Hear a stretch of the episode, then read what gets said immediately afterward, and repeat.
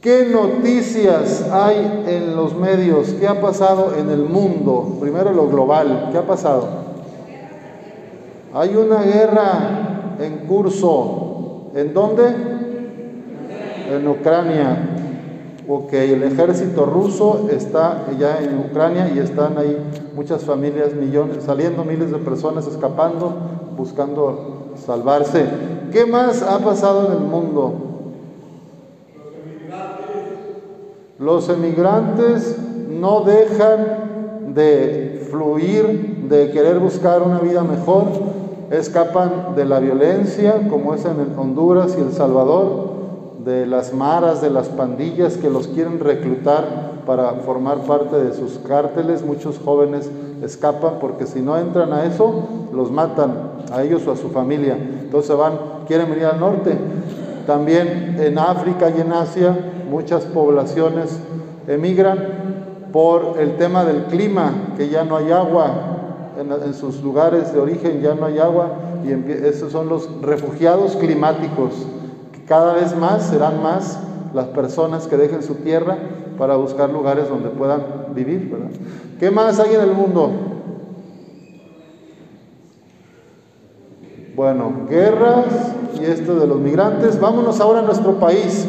¿Qué noticias hay de tu país, de nuestro México recientemente? los crímenes de narcotráfico, la pandemia es global y también afecta a nuestra persona, nuestra familia, cuántos hemos perdido, familiares o conocidos, ¿verdad?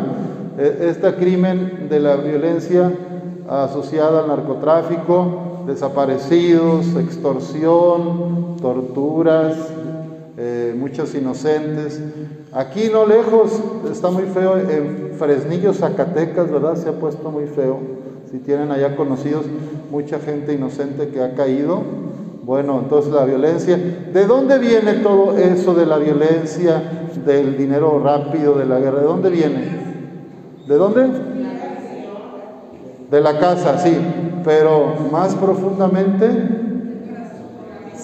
Queremos, o sea, la ambición, eh, el deseo de poder, el querer tener privilegios, vienen acá. Muy bien, fíjense lo que dice aquí el libro de Sirasi de la primera lectura que escuchamos hoy, que la mentalidad de la persona se ve por lo que habla y cuando hay una discusión aparecen los defectos del hombre. La prueba del hombre está en su razonamiento. ¿En qué? ¿En qué estoy pensando?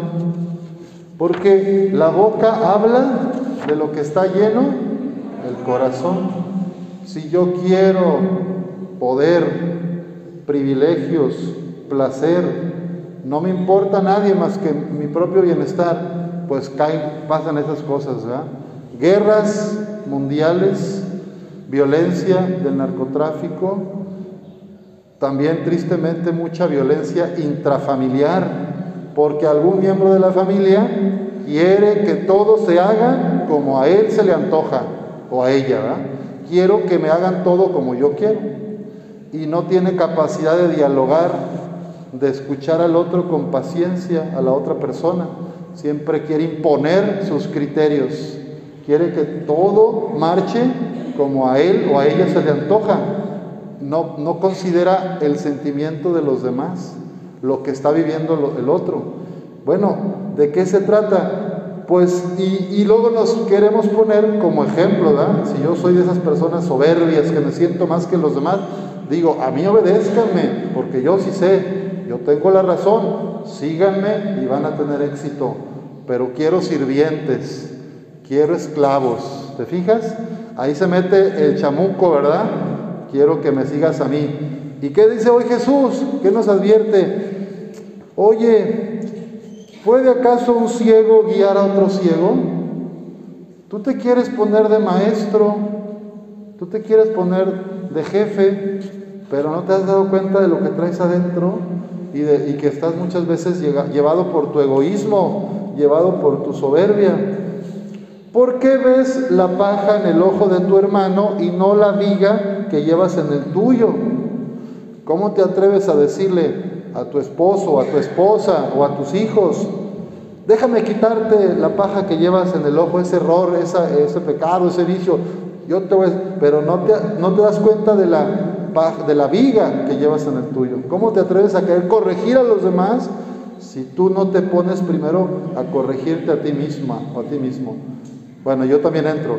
Qué fácil es que yo me dé cuenta de los errores de los demás, ¿verdad? Y los quiera señalar y corregir. Pero, pero no veo lo mío, me cuesta más.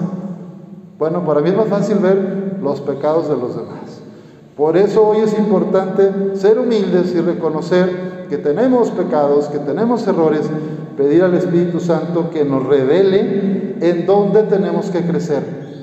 Si es en alguna relación personal, si es que le guardo odio, resentimiento a alguna persona, si es que soy muy, estoy muy obsesionado por los bienes materiales y el dinero, muy apegado a algún objeto, como el telefonito o las pantallitas, eh, que me distraen de los demás, si estoy quizá aferrado al miedo que me paraliza y me quedo en mi casa, no salgo, no me importa la vida de los vecinos, bueno, cada uno revisémonos, pidámosle a Dios que veamos en dónde tengo que crecer. Porque así como Jesús nos dice, nos toca sacar primero la viga que llevamos en nuestros ojos y entonces podremos ver cómo podemos servir a los demás mejor, cómo podemos liberar a los demás de sus propias carencias o problemas. La boca habla de lo que está lleno el corazón. Nuestra palabra muestra nuestra mentalidad, nuestra identidad profunda. Entonces, piensen, una persona que se la pasa todo el tiempo criticando a los demás, juzgando a los demás, cuando habla con la vecina, el vecino, siempre es para señalar los errores de los otros. ¿Qué tendrá dentro esa persona? Tendrá el Espíritu Santo. ¿verdad? Algo le está faltando, ¿verdad? Que está sufriendo y no se pone más que a ver los problemas de otros y señalarlos, condenarlos.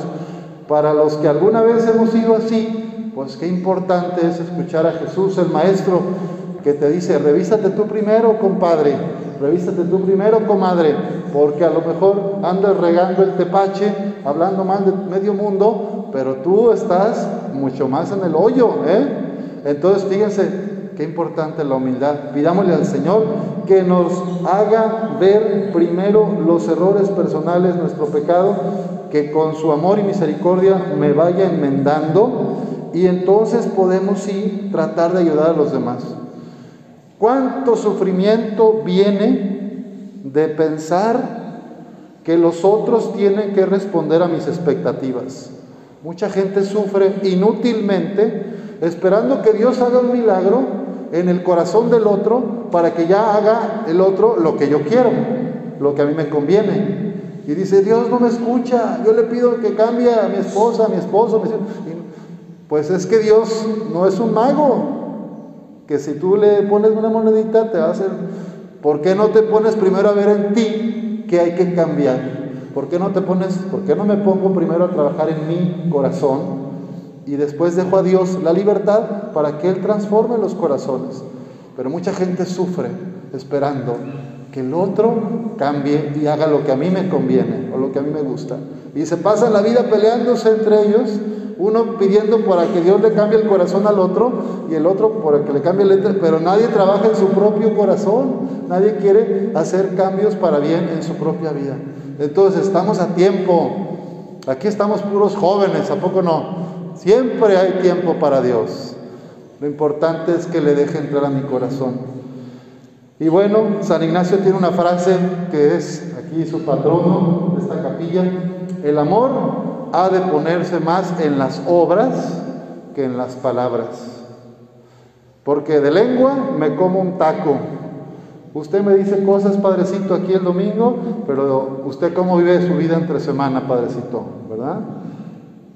O ustedes le dicen a sus hijos eh, o las catequistas, a los niños de la catequesis algo, pero ¿cómo vivimos en la semana? ¿Verdad?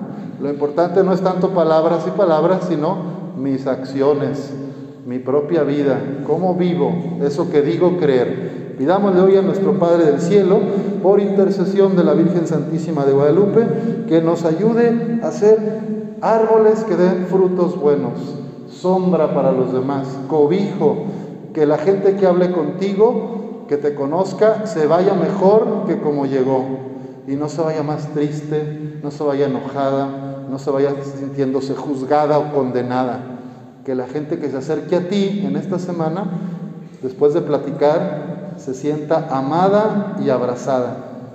Santa Teresa de Ávila dice, obras quiere el Señor.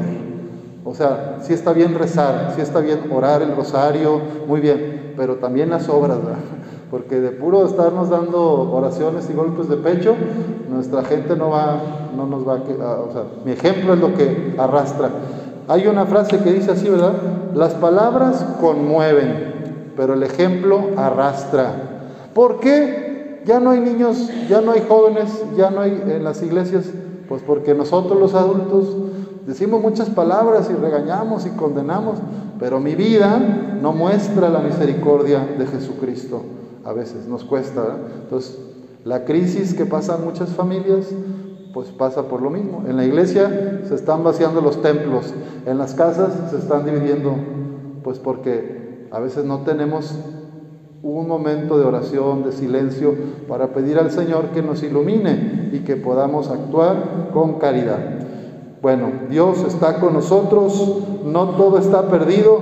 Pidamos hoy que nos dé la capacidad de observarnos a nosotros mismos en este inicio de la cuaresma que comienza el próximo miércoles para trabajar en esa coherencia de vida bajo la guía del Espíritu Santo. Que así sea.